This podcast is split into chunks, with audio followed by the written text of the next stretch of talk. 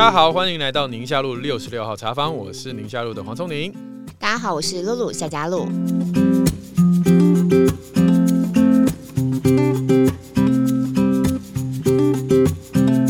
台湾小孩的近视问题越来越严重，尤其在最近历经了三级警戒、停课不停学，以及暑假的近视高峰期，孩子们宅在家，长时间的使用三 C 产品，让近视度数飙升，爸爸妈妈们真的很担心。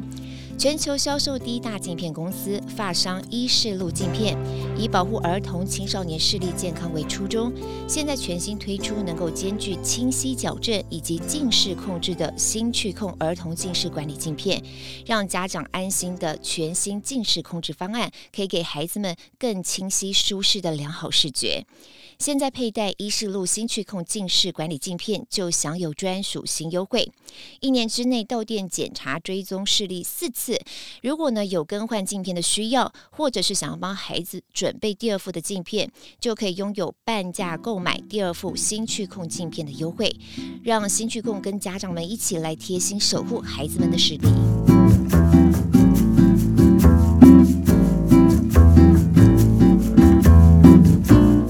开学一个礼拜多了耶，嗯，哦，我觉得这个时间点呢、啊，家长们应该，因为刚才讲到那个眼镜嘛，嗯，家长们现在应该很紧张，抓了一单，对，就是要等收通知单。你是说学费通知单？不是，另外一个通知单，学费通知单应该先前就已经收了啦，就是那个检查视力啊，有没有？我觉得每一次学校开学之后，孩子送回去，他们就要做健康检查嘛，嗯、然后我就会等着收通知单这样子。我昨天才，我没有收到通知单，我就已经未雨绸缪了。你已经先带去看眼睛？不不不不，我昨天就看着我的女儿，然后我就想到她这过去这段时间三 C 使用，因为她她不管上课啊或者看书都用都用 iPad，嗯，我就拿出一个食物的盒子，说这上面写什么？嗯，那你有距离它很远吗？大概距离呃五公尺，就是五公尺，呃，反正就是餐桌，我们家餐桌这种长条的头跟尾这样子，嗯。哦，我们现在立刻了解一下医生在家里平常怎么样来检测小孩视力的。然后，嗯，然后他反应怎样？他看得到哎、欸，哦，然后我就说哦，然后我儿子就凑过来，嗯，结果就说说他看什么？他看什么？我说那你站到那个位置，嗯嗯嗯，他看不到，完蛋，气死我了！我就觉得啊、呃，好了，不过后来我就跟他讲说，你哥哥比你多用两年的眼睛，哦，也是合理。可是因为之前的视力检查都是妹妹一直很危险，因为妹妹太爱看书，哦、所以很危险，哦，就没想到，哎，对啊。我觉得这两三个月真的有影响。有啊，我在脸书上就有一个朋友，他就是跳脚啊，因为他孩子应该是先有反应，还不用等到去学校做检查，就看到孩子就是眼睛越眯越厉害那种，然后就带去了，就度数就是大概从二十呃，好像从七十五就一下跳到一百二十五，而且那个孩子还没有念国小，嗯，好像才要念国小，所以。就超级紧张的，哦，所以所以这个我在家里面上个月我就有未雨绸缪了。我上个月我就定了一个规矩，我说你们所有人，我只要看到你们正在看东西，好，比如说看书或看电脑，嗯，嗯，那我就要不定期突击检查，对，然后就看你的那个电脑或 iPad 有没有设倒数计时的闹钟，对，就是二十分钟。你还记得我之前有一个口诀吗？我是说，哎、欸，这个因为每二十分钟就二十二十二十的那个那个原则，对对对，每二十分钟，然后这个看呃休息二十秒，看二十尺的远方，哦，二十尺大概六公尺啊，然后眨眼二十下，眨眼二十下，这样眨眼二十下是第四个二十这样，对，然后我就三步五时这样，哎、欸，你们好吗？突击检查这样，然后然后他们就要秀出他们的倒数计时，那如果没有的话，就要那个交互蹲跳，哦，真的哦，对对对，但都没有人理我，交互蹲跳都没有人理我，然后我就说我陪你跳，这样，嗯嗯嗯，就他们不用倒数计时，我我的大腿肌肉变好了，很认真呢。可是我也试过，因为你有讲过这个原则，但是在家里头就会觉得说，你盯着，或许而且有时候我自己都会忘记，对。然后你如果妈妈没有盯着的话，孩子根本就是没有养成习惯，那养成习惯呢？对啊，你就要突击检查。然后为什么我们爸爸妈妈不用？我就跟他们讲说，我们的眼睛已经定型了，对，我们不会再近视了。哦，所以我们可以不用弄到第十，弄个倒数二十分钟，但你们要这样子。因为我们之前不是有大学眼科的麦医师有在讲嘛？其实我回去我就想一下，就是稍微了解说，哦，原来孩子视力变化真的很快，可是就觉得现在孩子其实也比我们以前幸福哎、欸。我记得我们以前没有什么，顶多就是点那个散瞳，对对，好像除了点散瞳之外，没有其他这些什么，要像今天这个镜片，什么可以帮助近视管理控制，这种这都好新哦。我觉得对于某些，尤其是家里有遗传性近视的家长，是一个解脱，因为那个挫折感太重了。嗯，像我身边有不少的，不不只是粉丝传，呃，真真正认识的朋友，他也说我很重视我孩子的近视，因为我跟我老婆都是高度近视，然后每一年每一年看着那个小孩的那个度数一直在增加，那个增加的幅度，他们会怕，然后说我什么都做了，我每天叫他哦要看远方，要运动，要要休息。我我我点三头，我该做都做了，嗯，但他就像是一个这个变了心的女朋友，就一路 一去不回头，那种挫折感我可以理解，因为他就在每隔两三个月就传简讯，他又变重又变重，哎呦，他现在才才几岁，他已经三百，啊天哪，对对对，所以我觉得现在的就像你刚刚讲，真的是比较幸福，我们已经有越来越多的武器。对，所以其实现在其实对孩子的视力，我觉得政府部门也是很看重，因为每次统计数据出来，大家都吓了一大跳嘛。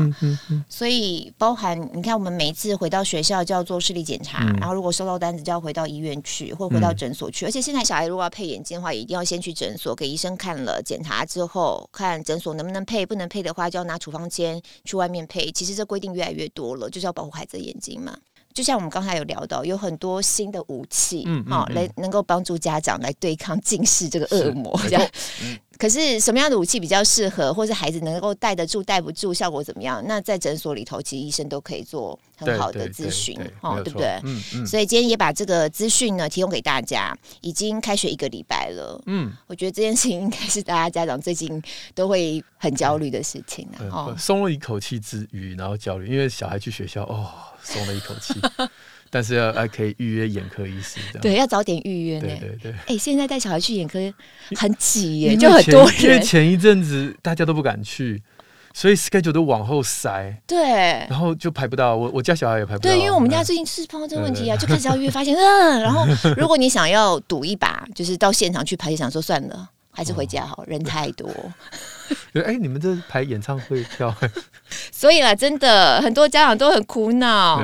还好，我们刚刚讲到越来越多武器帮助大家，希望今天这讯息提供给大家能够带来一些帮助。好，那我们今天来听听看有什么听友的回馈。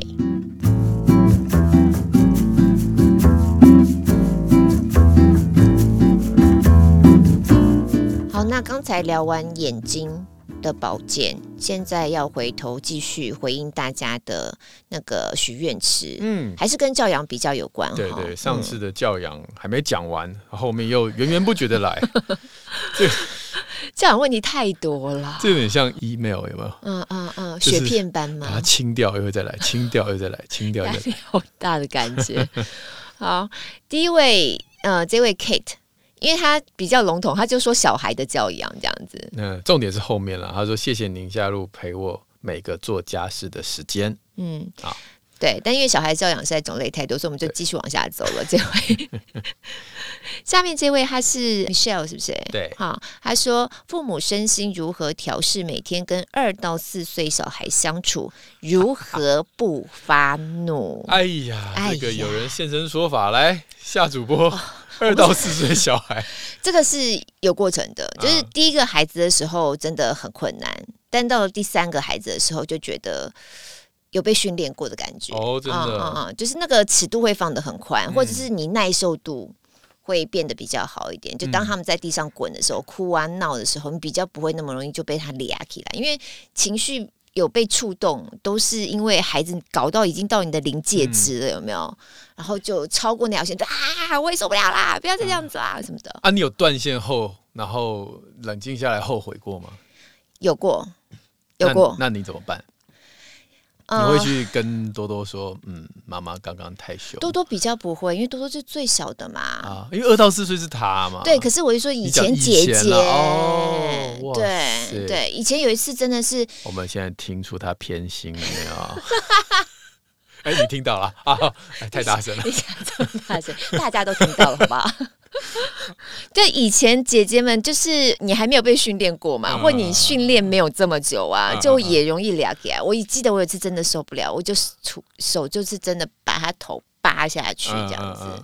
但那时候就是一定会啊，这我怎么这样啊？对对对对。那你有跟他当面说吗？说哎，妈妈刚刚断线了。我觉得，因为可能那时候我们家孩子真的也还。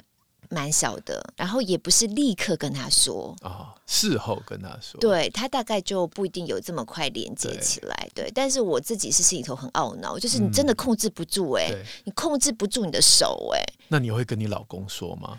我好像没有跟他。我今天好后悔，我我好像没有跟他讲这件事情，稍后这几分钟要听到。你搞老公搞不好很释怀啊？所以其实我告诉你，其实我我，我其实动手更多次。上次那个打破的碗，其实不是不小心的。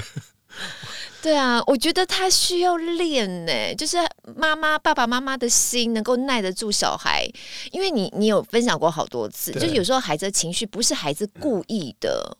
那那对我说，所以你这是经过了这么多年的训练修炼出来，对，修炼出来。那你有没有什么 paper 跟大家分享？就是说，现在面对这个最小的，你反而很少暴怒的原因是什么？一是因为有技巧，二是因为年纪大了也凶不起来。对，然后我觉得最好的方式对我来说啦，就是先离开现场。啊、哦，所以你现在已经学会这招。对对对对对，就是不要在那个暴风圈里头还继续待着这样子，嗯、然后让孩子有他反正他要闹，你就让他闹，其实也无妨。对，嗯，有一个安全的空间让他闹，然后事后再跟孩子确认刚才的状况，跟帮助他理清说什么样的方式可以帮助你情绪比较快，容易缓和下来，再再做。嗯、你现在可以离开现场，会不会是因为？你知道，反正姐姐会陪着他，不会有危险。而当年没办法离开现场，是因为就你一个人面对一个小孩、两个小孩。我觉得当自己一个人面对的时候，确实很难离开。对啊，就好像就被绑住了。对，你又很怕说他待会出了什么危险。对对，对。可是你又困在那个现场，又没办法。嗯，确实。所以后来想想，真的就是。这么多年来，碰到这第三个，反而情绪上面比较容易知道怎么跟孩子应对。那很多原因，你刚刚讲那个，我到以前也没想过。嗯、对，真的也是有可能。啊嗯、所以第一个，我觉得可以给大家的经验，就是要找帮手。嗯，我觉得一个人一打二，如果两个，一个是两岁，一个四岁。你说在那个当下你要离开，然后让他们两个人继续互殴，我觉得那那个真的没有办法。啊、所以第一个就是，如果可以，请一定要找帮手。这样的话，在你快断线的时候，你可以离开一下，然后让自己冷静。然后第二个也是，就是年纪大了就 不是了。第二个就是随着时间，你的经验越来越足，你会对孩子的情绪有更多的。容忍跟跟这个同理，嗯，那、嗯。啊、第三个就是因为因为我因为我觉得第三个我已经讲过好多次，所以我就留到第三，就是在当下快要崩溃的时候，我我通常在演讲都是跟大家分享那个颜色跟物体的嗯，嗯会要不然就是就是转移自己的注意力了，对对对，回头看一下，然后赶快。呃，自自己碎碎念啊，黑色的墙壁，白色的灯光，啊，绿色的衣服，嗯嗯嗯、你把这个大脑用这些呃抽象的形容词跟名词，这样自己默念好几个东西之后，其实你刚才断线的那个冲动可以暂时冷静一下，真的、嗯，然后再回过头来想说，嗯，我现在这个生气背后的原因是什么？嗯、那我我该怎么样去去冷静自己，或冷静孩子，或者是找谁来帮忙？我觉得这个都是。可以做的几项努力了。对对，我是想要跟 Michelle 讲，就是会过去的，孩子会长大的。嗯，他们对于自己情绪的掌握能力也会越来越好的。当然，你因为二到四岁嘛，对，就咬牙忍一忍，真的，最后就倒吃甘蔗了。我们大人也是，我们自己要对自己有情绪这件事情要有认知。也是，也是。我们之前节目上我也分享过我崩溃的故事，所以大家如果有兴趣可以往前听。对，那小孩都记得哎，其实我不知道你的孩子说忘记了，但我小孩都记得。我孩子记得比较深刻的就是家里有一次不是讲嘛，我跟我们家老公最严重吵架的时候，那也好多好多年以前了。那他们就是印象很深刻，所以我觉得他们对于那种比较冲突性强烈的画面，其实会会刻进去的。对啊，嗯，而且还会放大，过分。哎、欸，我我真的有时候蛮生气的。那个我女儿偶偶尔就会说：“你小时候把我关在厕所。”我说：“没有，我跟你一起关在厕所里。”嗯，她说：“没有，你就关了门，你就跑出去。”我说：“不可能。” 然后我就想说，你为什么要把一这事情记了十？这个他现在几岁啊？他现在十岁。嗯、这事情记了八年，已经够过分了。我跟你讲，还把那个那个剧情变得更会记更久。因为我不是有分享过，我小时候真的被我妈关厕所。对对，而且而且肯定很小，几岁不知道。因为我妈把我放在马桶盖，把它盖下来，把我放在上面站着，我都不敢下来。可见一定很小。真的，你会不会也夸大？其实妈妈在旁边陪着你，然后你就把那个画面把妈妈。消除应该没有吧？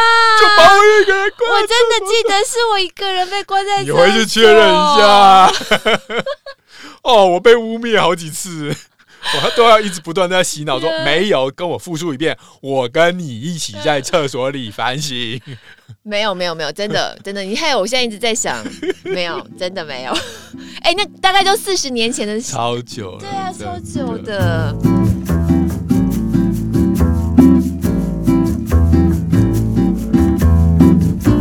好，下面一位徐伟正，他说：“我儿子现在是两岁八个月，他最近很怕大便，主要原因有两个：一，他怕臭，嗯，他有点洁癖，只要用手碰到东西呢，之后会再闻一下自己手，确认有没有异味。嗯，二，之前有便秘的经验，所以大便很硬，大出来时候会痛，所以他呃认为大便就等于会痛。哦”这第二个是医疗行为哦，就是要医疗介入哦，嗯，哦，需要医疗，你是说给他吃软便剂的这种？对对对，好，大家如果有有看过我之前文章，就知道小小孩的便秘就是会有刚才讲这个状况，嗯，他会有不好的印象，嗯，然后他就开始忍，那个经过几次呃，可能有。肛裂啊，或者是痛啊、流血、啊、不舒服，然后他就下次有变异的时候，他就会回想到这那个不好的，然后他就会扶着桌脚，然后你就看到他，哎，怎么玩到一半的时候，突然这样、嗯、卡住，嗯，就、嗯、表情怪怪，然后脚一夹，啊，没事了，忍过去了。哦，要忍过去了，不上了。哦，所以他有便意的时候，他故意不上。就是、那久了就真的会变成习惯性便秘。然后下一次就下一次上的时候，可能两天后、三天后啊天哪！然后他就很痛嘛，很痛，他就更加确认说，对，大便是一件很痛的事，所以他就下次又继续忍。哎、哦，啊、你教他怎么做？干嘛？怎么劝他？他年纪那么小嘛，嗯、他是很本能的生物的本能。这样的孩子，我一定会让他吃软便药一段时间。哦，要吃一段时间，而且是吃一段时间，我会吃大概两呃三个月左右，就是让他忘掉这件事。哦，我说哦，原来大便这么轻松，呼，这样，减，然后同时当然饮食啊什么控制。对，那医生，我有一个问题，小时候便秘，长大也容易便秘嘛？就是它是一个体质的问题吗？呃，一半是体质，一半是行为。所以，如果呃，比如说家人有人有便秘的习惯，嗯、那可能有一半就会遗传给孩子。但是另外一部分，就是像我刚刚提到的，如果他的便秘从小都不处理，也许根本不是遗传的问题，嗯、就是他因为都不处理。嗯嗯、那研究告诉我们，长大便秘几率的确也是会增加。哦、所以，就是有良好的排便习惯是可以借由跟医生的帮助，然后不是灌肠。嗯、我觉得好像大家都自己来，哦、好像都。是自己想的吗？还是说他跟医生？因为有时候医生为了求快，想说第一次嘛，嗯嗯嗯，哦，让他灌个肠这样子，嗯嗯，可是那可能只是一次，但是爸妈回家之后还是会碰到，爸妈就以为每次都这样做，所以他就自己会买，然后自己灌，然后搞得小朋友很害怕，然后爸妈很痛苦。那你知道，没有一个小朋友。吃药会慢慢习惯，对不对？嗯、今天你给孩子吃药啊，不要啊，过两天，嗯，三天啊，好像吃药没那么痛苦。嗯嗯嗯，你没有看过一个小朋友灌肠灌了三天，对，就说来妈妈，然后屁股翘起来，没有，没有一个小孩。你那个画面好小心哦，蜡笔小新才有的动作。所有的小朋友每次要灌肠都是鬼哭神嚎，嗯、然后把人家裤子这样脱下来，我就觉得那个，对我就想，嗯，这个画面，嗯，性骚扰的一对对，很糟糕，嗯、所以。我们不会一直靠灌肠来处理这件事情。嗯嗯嗯嗯，我们灌肠只是偶发，就是偶尔必须救急。但是真正我们软便要有很多很多种，OK，可以跟医生评这个评估，然后适合他的，嗯嗯嗯，不用就是不会搞到你腹泻的，就哎刚刚好的量，嗯嗯，然后长时间下来，加上饮食呃运动啊等等等等，就就你的。大脑就哎不再会害怕，会害就那个等号就会慢慢就不见了。我倒是对他第一点有点有点感觉，对因为我就在想，孩子这个年纪是对于便便这件事情有一种耻感、羞耻感。嗯、我们家那个老三呢、啊，因为他距离这个年纪比较近嘛，我还记得前面两个忘记了。嗯嗯、我们家那老三差不多这个年纪的时候，他每次便便呐、啊。他都是要躲起来的，嗯、就是他会躲在一些很奇怪的地方。对。对对，如果说他就突然会躲到桌角，例如说餐桌的下面，嗯、或者是他有时候会躲在窗帘后面，把自己捆起来，嗯、然后就一段时间不见，嗯嗯嗯，然后躲在那边，等到扁完了之后。才出来也不跟你讲，那你就会闻到味道这样。我以为那时候小时候他是觉得很丢脸嘛，他是觉得，所以他也是有羞耻心的嘛。就是我只能说，我们每个小孩都有经历这一段。然后你跟他讲说你扁扁没有，对，他就否认，明明臭的要死，为什么？对，哎，我也不知道，但是就是这个行为还蛮常见的。对啊，我觉得好，然后我就觉得还蛮可爱的。对啊，对啊，对啊。然后你要硬硬要说他扁扁，他就讲讲他就要哭了，这样子 硬要否认，你臭到简直是全家人都知道吧？所以很有趣。那时候只要看到他躲起来了，就知道他在干嘛。楼下管理员都闻到，叮咚，哎，那个夏小姐，你的孩子便便喽。我们家住十楼，是有飘这么远没有？对啊，好好有趣哦。对，不过我觉得还有另外一个要提醒的，就是因为我们都市人对于便便这件事情，尤其是厕所这件事情，有些爸爸妈妈会反应很大。嗯啊，别摸那个脏脏，嗯、喷喷酒精啊，那个。所以一段时间之后，孩子真的就会有刚刚提到第一点，就是他会有点洁癖。对，对于这个空间里面的东西。嗯都一定要喷过什么的？那这样的孩子什么时候最让爸妈困扰？就是要进幼儿园哦。他进到团体生活，他不敢去厕所，因为这个时候没有妈妈帮他消毒，没有爸爸妈妈帮他洗手，所以他就会就是很多人上了幼稚园开始便秘，就这个原因。还有刚进国小的时候那个蹲式厕所，对，也是也是一样，就是太都市小孩，尤其是台北这种大都市，就很容易他从来没看过那个东西。就哎，这这这怎么这？然后不知道摸哪里，然后因为爸妈又说这边很脏，要洗手，不然会生病。对，所以我我觉得洗手不是不好，可是还是不要过头。就是那种那种紧张感、焦虑感，就是很冷静的说：“哎，我们养好养成好习惯，不要恐吓他，你会生病。你看你上次肠病毒，就是因为你们。”我可以，你有你有没有最恐怖的上厕所的经验？我本人吗？对，最恐怖的上厕所的环境，你有没有上过那种就是茅坑茅坑的那种厕所？我就算有，也把它记忆消除掉了。我跟你讲，那个真的很厉害。啊、我以前就是采访的时候去新疆嘛。哦哦，那真的是真架杠哎，真的是很厉害。就是你没有办法，人有三急，就是你一定要上，然后。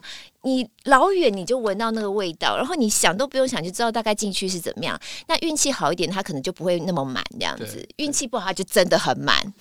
然后你就就我都不知道要呼吸，深呼吸几口气。那我进去之前，我就会先把我的围巾呢层层的环绕住我的口鼻，然后然后数一二三冲进去，然后快用最快的速度，而且你绝对不能够往下看。下 被我猜到了。哈哈哈，然后能有多快能多快就对了，然后赶快冲出来，好恐怖哦！所以后来啊，我们开始出外景，开始跑比较远的地方。对，那你就会觉得说，在外面上厕所比较好，就是就在外面野放。真的，你就是身边的伙伴稍微帮你注意一下，就觉得野放其实蛮好的，因为风一吹，觉得空气很清新。对，然后眼前看着牛羊，屁股也蛮凉的，屁股确实蛮凉。哇，这个话题我真的大输你，我完全没有这种经验。我就是你刚刚讲说有没有什么，我脑袋里有浮现一些画面，但是等你讲完之后说那些画面小小儿科、小 case，真的没什么了不起。好，怎么会走这么远的？那你。啊，你有跟你小孩分享吗？这个没有跟他们分享哎、欸。你讲一讲，他们就不怕厕所了。哦，我们家小孩是还蛮耐，对，对对，他们还蛮耐脏的。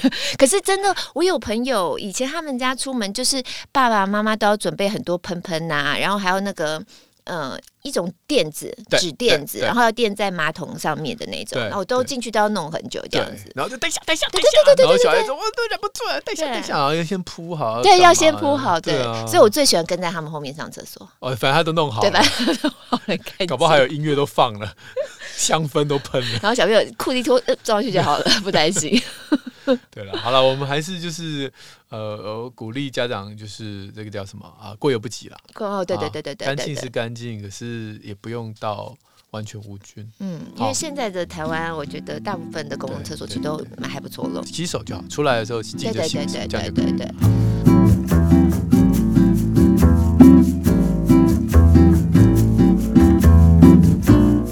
好，下面这位杰妈咪，她的孩子比刚才那位大一个月。嗯，我的孩子现在两岁九个月，但是会动手打人。哎、我知道他知道是不对的，可是，在那个当下，他会不由自主的打人。嗯嗯，我该如何引导他？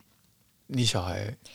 好像还好，还好，嗯，可是我觉得两岁九个月真的也是会有一些，就是他这样，他不由自主嘛，对，他控制不了嘛，嗯，对，嗯，我我们有，我常常会碰到那个生家里生二宝的，嗯，然后大宝可能两岁多，嗯，然后就是哎、欸，很爱护弟弟啊，很爱护妹妹啊，然后突然之间经过他，就给他头拔一下，就是有时候你说他有不爱还那个弟弟妹妹，好像也没有，可在那个当下，他就是。可能这个弟弟妹妹挡到他的路了，或者有你上次讲啊，我想说好狗不挡路的概念嘛。对啊，就是那种那种冲动，似乎我们也也也不忍苛责，就是要很冷静的跟他说：“哎、欸，这个你刚刚怎么了？”嗯嗯嗯，然后重新回想一下自己的行为，嗯，然后知道他。呃，让他自己讲出说啊，我我刚刚也不是故意，就是我们我们不要让他觉得说今天这件事情你打人你完蛋了，我我非一定会处罚你，然后你死定了。那这样他就失在这个恐惧当中，他就失去了自我成长的这种机会。嗯嗯，而且哎，你刚刚做了一件事，你知道吗？嗯，假假设另外一个人在哭，那你就两个人分开。哦，哎，你你刚刚做，那我们我们先不讨论谁对谁错。你还记得吗？你刚刚。是，那小朋友讲不出来，你就给他选项。好，一是因为他挡了你的路，还是二你刚刚其实心情不好，嗯，还是三我也不晓得，我就是很想要揍他，对对，一个不小心哈。嗯，那反正你就是让他每次有这个反思，然后然后再说哦，那如果下次又有这种不小心的状况，你怎么办？你怎么办？对对对，啊，年纪我觉得是有影响了。嗯，因为才两岁九个月嘛，对，越大会越好。对对对，所以包含刚才两岁八个月，这个两岁九个月，还有刚才两岁到四岁的，对，真的就是把时间拉长看，这都会过去的。Yeah. 嗯，不过还是提醒，上次我们有提到我这个概念，就是嗯，没有被同理过的孩子，你就很难教他同理别人。嗯，我们刚才这个过程其实只是同理那个孩子的内心，然后让他去自己对自己更认识。可是如果我们永远都跳过这个环节。就直接给他开扁，我直接骂他，直接用这种处罚。嗯，那你以后就很难让他知道说，那你打别人，别人会有什么感受？对对，哦，他他就觉得别人有什么感受关我什么事？因为我有感受的时候，也没有人要同理我啊。对，哎、欸，可是我记得你上次有讲说，很多家长要让孩子同理，就是也打他。对，痛痛吗？知道痛哈？你知道痛，你下次不要这样打人。可是我记得你有说这样其实这样不好。对对，对，嗯。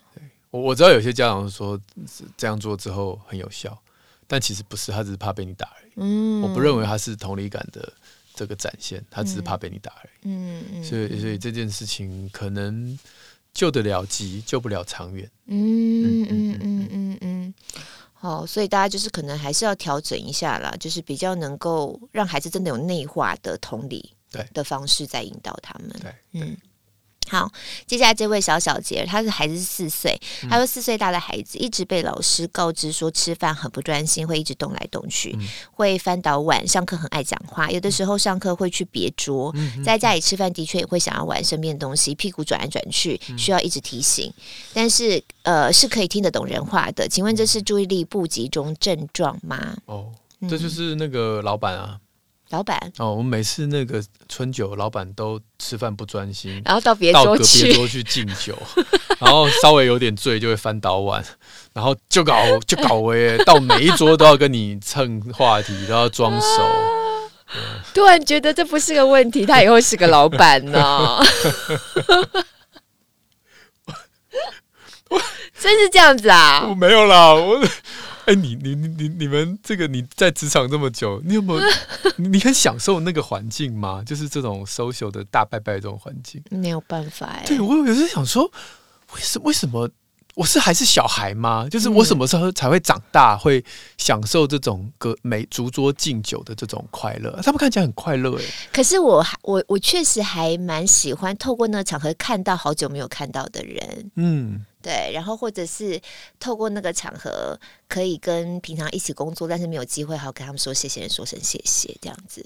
这个、哦、这个部分我是还蛮喜欢的，对对对。嗯、但好像可是那个我就会偷偷摸摸的，比如说。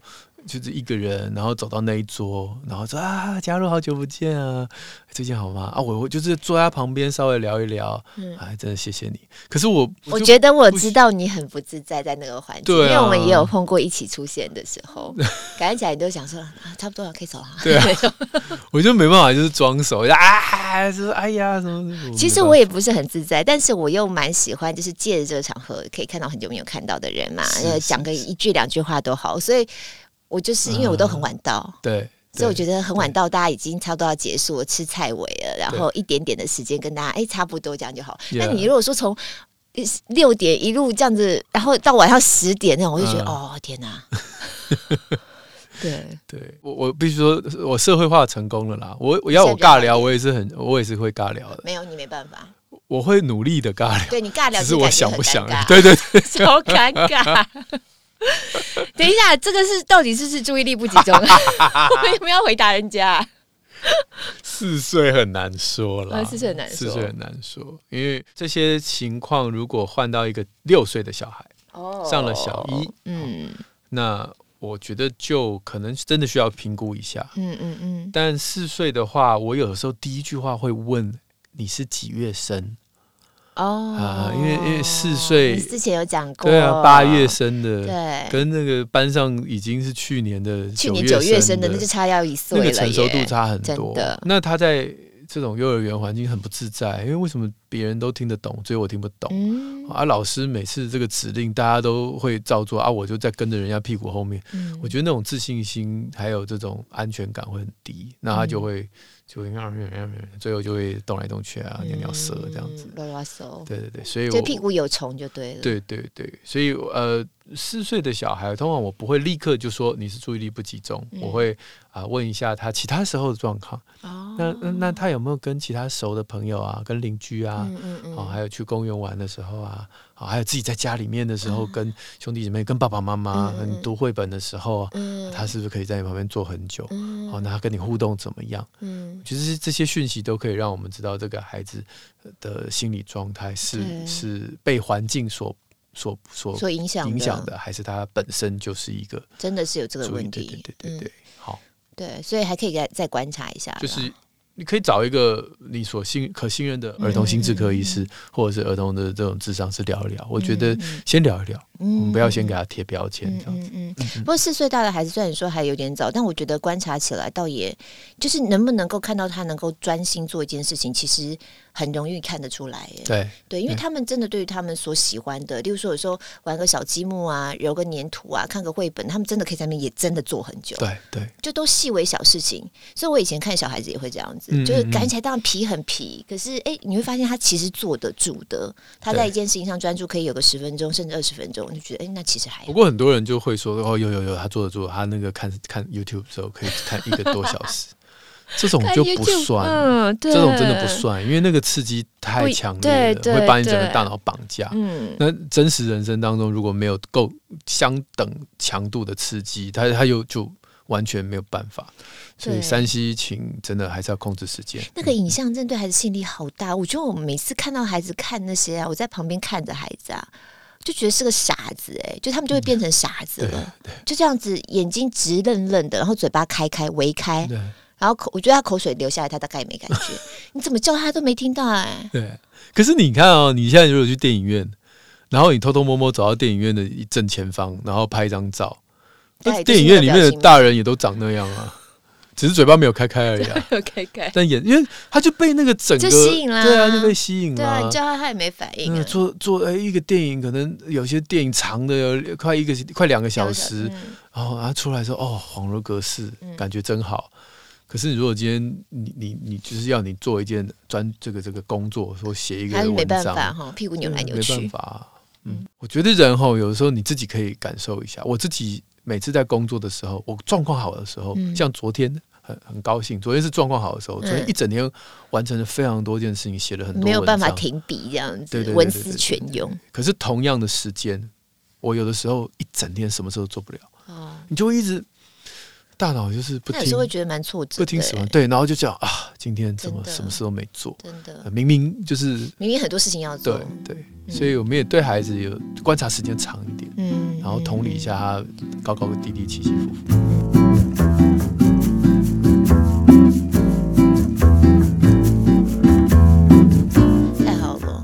小孩子接下来已经进展到五岁了。吼吼，这位听友林玉倩，他说小男生五岁，很爱问为什么，嗯、但是感觉只是爱讲话的问。